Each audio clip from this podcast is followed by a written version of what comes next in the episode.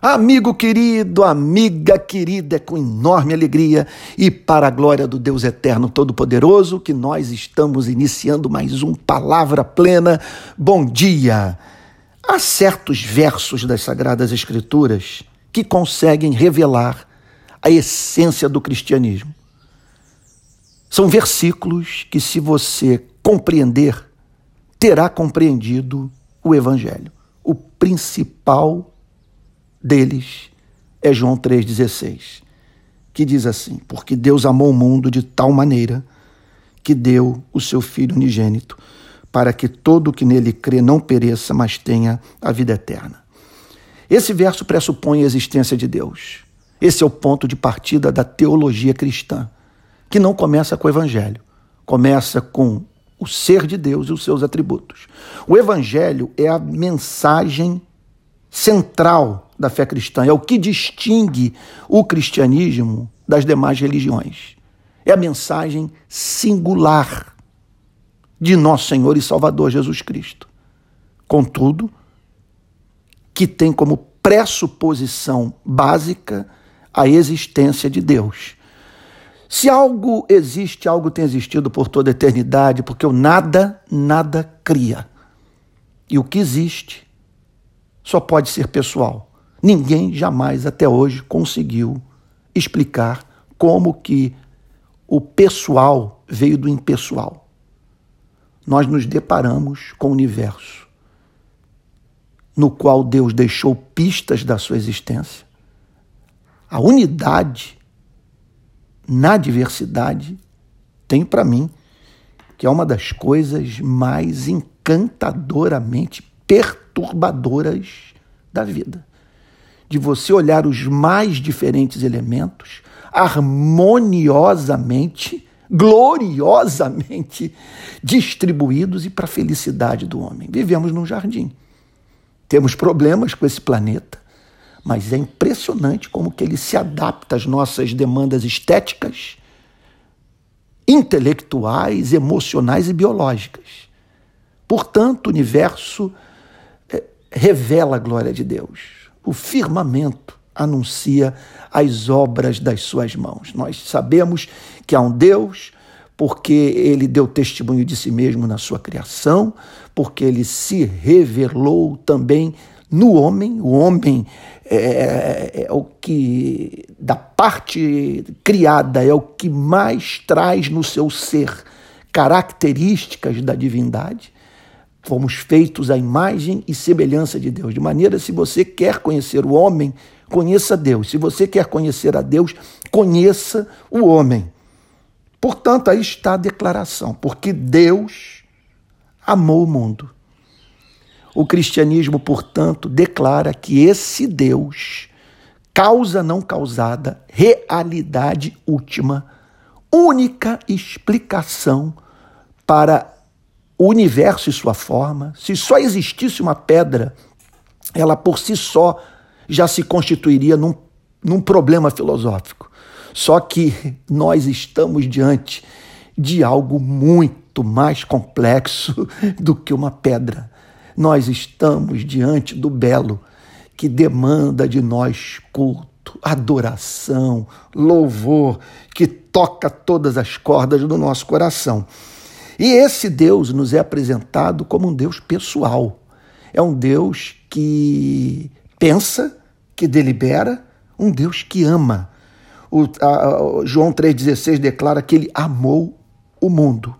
Portanto, você pode dizer: olha que coisa linda. Você pode dizer para ele: eu o amo. E isso ter sentido para ele e ter sentido para você. Porque você é pessoal, ele é pessoal. Porque Deus amou o mundo. Vale a pena, nesse sentido, pensarmos numa característica deste amor revelada pelo seu objeto. Deus amou o mundo, Deus amou aqueles que não são dignos desse amor. Quando a Bíblia declara que Deus amou o mundo, a Bíblia declara que ele amou homens e mulheres fazedores de guerra. Que ele amou gente egoísta, mesquinha, mentirosa, como você e eu. Então esse amor, ele é chamado no evangelho de graça, porque Deus amou o mundo de tal maneira, de modo tão ardente. Olha, eu me lembro que uma vez eu estava dirigindo um carro e tive uma experiência pentecostal. É, e o Espírito Santo, naquela noite, fixou no meu coração esse versículo: Deus amou muito de tal maneira. E eu batia no painel do carro e dizendo de tal maneira, de tal maneira, porque o que o texto declara é que esse amor é um amor ardente. É o amor, veja só, expressado na medida mais elevada que se poderia conceber. Ele não nos enviou apenas palavras, ele não apenas criou esse planeta para nossa diversão, ele deu o seu único filho. Ele amou o mundo de tal maneira que deu o seu único filho. Você sabe porque eu sou cristão? Se esse versículo não é verdadeiro, eu jamais serei curado da frustração de não amar um Deus tão extraordinário como esse. Não há nada mais lindo no universo do que esse caso de amor que Deus tem com seu povo. E esse amor que se expressou na entrega do seu único filho, porque Deus amou o mundo de tal maneira que deu. Ele deu, veja só, quando o texto diz que ele deu, não é que ele enviou o seu único filho para nos trazer palavras de esperança. Ele deu em amor sacrificial. Ele levou o seu filho, tal como Abraão o fez, para o monte a fim de sacrificá-lo por amor a você e a mim. Isso é algo extraordinário. Abraão só não fez o sacrifício porque já havia uma provisão no futuro para os seus pecados e para os pecados daquele, dos demais seres humanos que haveriam de herdar esta salvação. Ele deu o seu único filho, deu para ser moído pelas nossas transgressões, para ser cuspido, para sofrer bullying, para passar por uma sessão de tortura, ser posto no madeiro, morrer a pior, quer dizer, passar pela pior espécie de condenação do primeiro século, a morte é, é, de cruz. Ele deu o seu único filho. Por isso, nós podemos dizer que há uma existência tripessoal na divindade. Não são três deuses, mas um único Deus que subsiste em três pessoas. Ele é Pai, ele é Filho, Espírito Santo. O Espírito Santo não aparece nesse versículo, é, contudo, é ele que faz com que nós possamos estar agora aqui pensando sobre essa passagem, porque o Espírito Santo é o Espírito que ilumina a verdade para que é, sejamos habilitados a compreendê-la, e ele está presente na Bíblia inteira, e por isso que o batismo é em nome do Pai, do Filho e do Espírito Santo. A maravilha de sabermos que Deus tem um filho, isso é muito lindo. Essa passagem, olha, eu vou lhe dizer, eu estou vivendo agora a experiência do pregador que, que quando prega, se converte novamente. Eu estou tomado de alegria, de, de senso de privilégio de poder, nessa manhã de sexta-feira, falar sobre essas coisas. Por isso que eu não abro mão é, do ministério, de ser pregador. É muito bom falar sobre essa esperança, sobre essa verdade, sobre essa, essa cosmovisão. Ele tem um filho, o que significa que ele não precisou criar para amar e ser amado. Por isso que nós o consideramos feliz, porque ele tem vivido por toda a eternidade a experiência do amor. Um ser infinito em sensibilidade, em amor, em verdade, diante de um ser infinito em sensibilidade, em amor, em beleza, em, em, em, em verdade.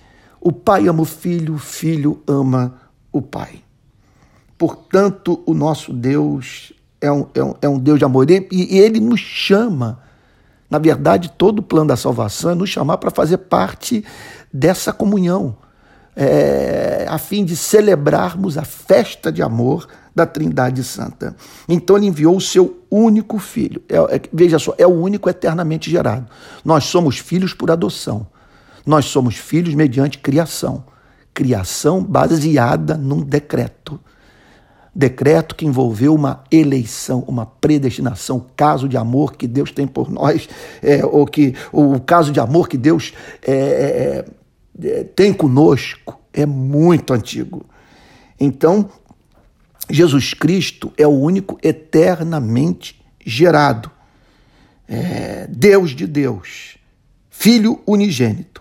e que foi enviado para que todo o que nele crê não pereça. Portanto, Jesus é uma provisão para os nossos pecados. Você não, olha, não há como ser cristão sem acreditar nessa declaração final de João 3:16, para que todo o que nele crê não pereça. Significa, portanto, que esses que foram amados estão expostos à morte. Essa morte aqui é mais do que morte biológica, é a morte espiritual. É você perder a alma para sempre, a capacidade de, de, de amar, perder o ser. É você simplesmente estar privado eternamente da comunhão com Deus, que pede de você amor e que diz na sua palavra que quem não amar será condenado. Como ninguém ama, ele nos chama para o arrependimento e que para mediante o arrependimento nos reconciliemos com ele, nos tornemos habitação do seu espírito e aprendamos a amar. O amor não salva, mas ninguém será salvo sem o amor. Nós somos salvos pela graça mediante a fé. É o que o texto diz, para que todo que nele crê. Veja só, não está falando para que todo aquele, para todo aquele que ama. Se, se, a, se a condição da salvação é o amor, nós estamos perdidos. O amor é consequência. A condição é a morte de Cristo, da qual nós nos apropriamos, cujos benefícios são apropriados por nós pela fé, para que todo o que nele crê. Veja só, não é apenas crer na existência de Cristo, na historicidade da morte e ressurreição de Cristo. É, é, é todo aquele que nele crê nesse sacrifício que crê que esse Cordeiro fez expiação pelos nossos pecados, que ele nos purifica de toda iniquidade, para que todo o que nele crê, todo aquele que nele confia, que todo aquele que confia mais na misericórdia de Deus que está em Cristo do que na sua inocência, para que todo aquele que nele crê não pereça, esteja livre da morte de ser eternamente banido da presença de Deus. Você imagina uma pessoa tomar consciência desse banimento eterno. Imagina uma pessoa ouvir: nunca o conheci. Nunca o conheci. Saia da minha presença, você que a vida inteira se recusou a amar, que não se arrependeu, não aceitou a oferta de redenção, não se deixou transformar pela minha graça, para que todo aquele que nele crê não morra espiritualmente não perca o ser, mas tenha vida eterna, que é mais do que vida para sempre. É vida de qualidade, é comer a comida e sentir o sabor. É ter um objeto de contemplação que não cansa por toda a eternidade. É estar diante do belo, é se ver perante um ser que tem todo o poder e que o ama tendo dado evidência desse amor mediante a entrega sacrificial do seu único filho. Significa, portanto, você ter segurança, porque haverá de estar sob o cuidado eterno de um ser que o ama e que pode bancar pelo seu poder tudo aquilo que o seu amor tenciona fazer pela sua vida. Então está aí o cristianismo porque Deus amou o mundo de tal maneira que deu seu Filho unigênito para que todo o que nele crê não pereça, mas tenha vida eterna. Olha, diante desse conjunto de verdades, só resta a você e a mim correr para a Sua presença, cair de joelhos diante do Salvador e dizer: Senhor meu e Deus meu.